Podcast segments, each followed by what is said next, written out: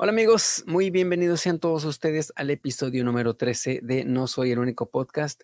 Sí, el número 13, no soy supersticioso y todos sabemos que si le pongo el 14 como quiera, el 14 sigue siendo el 13. Pero ya estamos de regreso, como pueden ver, después de unas cuantas semanas de ausencia, porque estuve un poquito ocupado con el trabajo. Aparte, también estuve recopilando esas historias que ustedes no sabían que querían conocer, pero que yo sí, yo sí sabía que quería enseñarles. Entonces, pues ya estamos aquí de regreso para que, pues, los que son nuevos, gracias por llegar al podcast, conocerlo. Espero que el contenido sea de su agrado. Y para los que estuvieron en espera, pues ya no tendrán que esperar más. Estaré tratando de sacar episodio cada semana, así que nada más esperarán cada semana. Pero por ahora vamos a comenzar con el episodio nuevo de esta semana.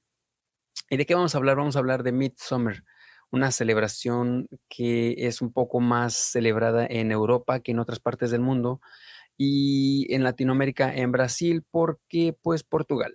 Pero ya llegaremos a ese punto. Eh, por ahora vamos a estar hablando de la celebración de Midsummer en Europa y por qué se festeja. Primero vamos a platicar un poquito sobre Suecia, porque es el país que más la celebra. Y bueno, esta celebración, como les digo, es mayormente celebrada en Suecia porque en Suecia esta celebración sale de una celebración cristiana y esta celebración cristiana sale de una celebración pagana. Y ya basta con la palabra celebración. Eh, pues desde 1953 se festeja cada viernes que cae entre el 20 y el 26 de junio y no es que tenga 70 años celebrándose, sino que en esa fecha decidieron ponerla a cada viernes que caía entre el 20 y 26.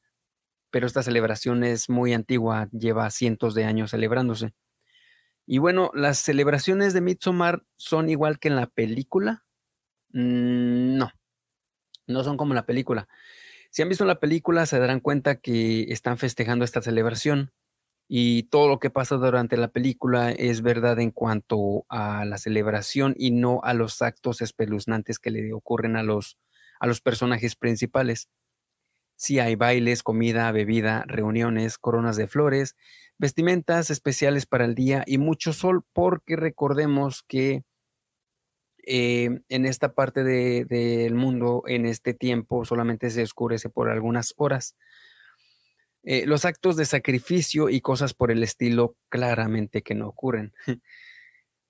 Los eventos de celebración empiezan más o menos al mediodía y se juntan las familias para tener un picnic o comer ahí en, las afueras de las casas o en los parques o en las áreas donde tienen sus festejos. Y hay bailes alrededor de, un palo, un palo que, si no recuerdan, sale en la película, los que la han visto. Y este palo se llama Midsomastang o el Maple. Y dicen que esta viene de una celebración alemana que festejaban la, fertilidad, pero no se sabe ciertamente. Los bailes son primero por un grupo de gente del lugar con vestimentas especiales y después comienzan a invitar a los demás para que se les reúnan. Las celebraciones continúan todo el día, toda la noche, con juegos, tragos, baile y mucha, mucha comida, por supuesto. Esta celebración no solamente reúne a las familias en Suiza, sino que también le da al público, a los turistas, conocer estas celebraciones que llevan cientos de años celebrándose. Son celebraciones clásicas. Y la película, mm, pues sí tiene un poco que ver con la película porque son festejos originales, pero todos estos actos de sacrificio que suceden obviamente no, no pasan y las demás cosas que van pasando. Si les gustan las películas de terror, se las recomiendo porque aunque no tiene ninguna escena oscura como, o sea, en la oscuridad, es un terror como psicológico y al final de verla vas a quedar un poquito como traumado, como quedé yo, que yo no soy muy fan de las películas de terror, pero me decidí a ver esta y sí, sí está muy, muy, muy buena. Si son de estómago sensible, les recomiendo que no la vean, pero si les, si les gustan las películas de terror, adelante. Y bueno, vámonos a Europa y Brasil. En Europa, bueno, Primero que nada, aquí es donde entra la iglesia a, que, a cambiar las celebraciones paganas, como ya lo hemos visto en la Navidad y en la celebración de San Valentín, que pusieron celebraciones cristianas para quitar el paganismo y la gente las adoptó. Y bueno, pues los cristianos establecieron que San Juan Bautista nació seis meses antes que Jesús. Entonces, por eso la celebración de San Juan Bautista es alrededor del solsticio de verano, como el de Jesús, el cumpleaños de Jesús es celebrado alrededor del solsticio de invierno. Y países como Austria, Brasil, Bulgaria, Croacia, Dinamarca, Francia, Italia, Latvia, Portugal, España, Rumania, entre muchos otros, lo celebran con fogatas como la que podemos ver aquí, estas son a lo largo de la playa o en campos abiertos y muchos países también celebran con fuegos artificiales, em, procesiones, bailes, desfiles, festivales y mucho más. Las fogatas en estas celebraciones representan el, el fuego de San Juan y su nacimiento, pero como les había dicho, esta celebración era una celebración pagana y el fuego representaba la quema de lo viejo y la venida de lo nuevo. También le daba, bueno, al empezar la noche, como es la noche más corta del año, la fogata también le daba fuerza al sol para seguir iluminando todo. Y si vivía alguien, bueno, si vives cerca del mar, la tradición también incluye bañarse en el mar para pedir por fertilidad.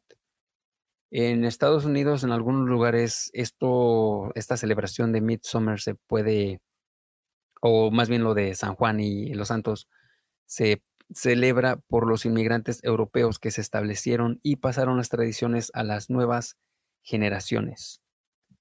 Y bueno, vamos a Brasil. Ahora sí, en Brasil, como les comentaba, por Portugal, Portugal en tiempos de las colonias les dieron estos festejos y ellos sí las adoptaron. No sé si en otras partes como México, Centroamérica y otras partes de Sudamérica, no sé si llegaron a festejar algo así. Yo personalmente de donde soy no recuerdo que se festeje San Juan de tal manera como lo hacen en, en Brasil, porque de hecho estas fiestas son llamadas las festas de San Jao o las fiestas de San Juan y estas se celebran aunque son europeas, se celebran en el solsticio de invierno para ellos, porque recuerden que en el hemisferio sur el invierno empieza cuando para nosotros empieza el verano en el hemisferio norte. Y bueno, estas fiestas de Brasil, estas fiestas juninas, se festejan, empiezan el 13 de junio, que es el santo de San Antonio, y se corren todo el mes hasta llegar casi al fin en San Juan, pero en medio también está la celebración de San Pedro. Y bueno, ellos tienen bailes, comida, igual que en Europa, sus festejos, sus desfiles, sus festividades especiales, familiares, reuniones también. Y como podemos ver, la vestimenta que usan es muy colorífica, como representando puede decir que muy, muy veraniegas, a pesar de que para ellos está empezando el invierno, pero eso es lo que lo hace especial quizás porque son celebraciones de sus antepasados que les dejaron y pues muy, muy, muy bien para, para festejar para ellos, que son, son festejadas casi igual que eh, las celebraciones de carnaval que ya para Brasil carnaval es algo muy, muy grande. Entonces ahora tener esta otra fiesta, pues son celebraciones que pues uno algún día tiene que ir a visitar, ¿no? Porque se ve que están muy, muy, muy buenas. Y bueno, el 20 de junio de este año se va a celebrar el solsticio de, verano y va a ser el día más largo del año. Y eh, el 22 de septiembre se va a terminar, va a empezar el otoño. Y como ya les mencioné, en países sudamericanos como Perú, Argentina, Paraguay, Ecuador, comienza el invierno. Y bueno amigos, con esto llego al final del episodio. Espero que haya sido de su agrado. Gracias por la espera a todas esas personas que estuvieron esperando episodio nuevo y a los nuevos, gracias y bienvenidos. Si les gustó la información y creen que conocen a alguien que pueda gustarle esta información, pues no se olviden de compartir el episodio. Recuerden que nos pueden seguir en todas las redes sociales como No Soy el Único Podcast y la página del podcast www.nosoyelunico.com. Gracias por la compañía. Nos estamos escuchando y viendo en el próximo episodio. Recuerden que ahora saldrá cada semana. Hasta luego. Adiós.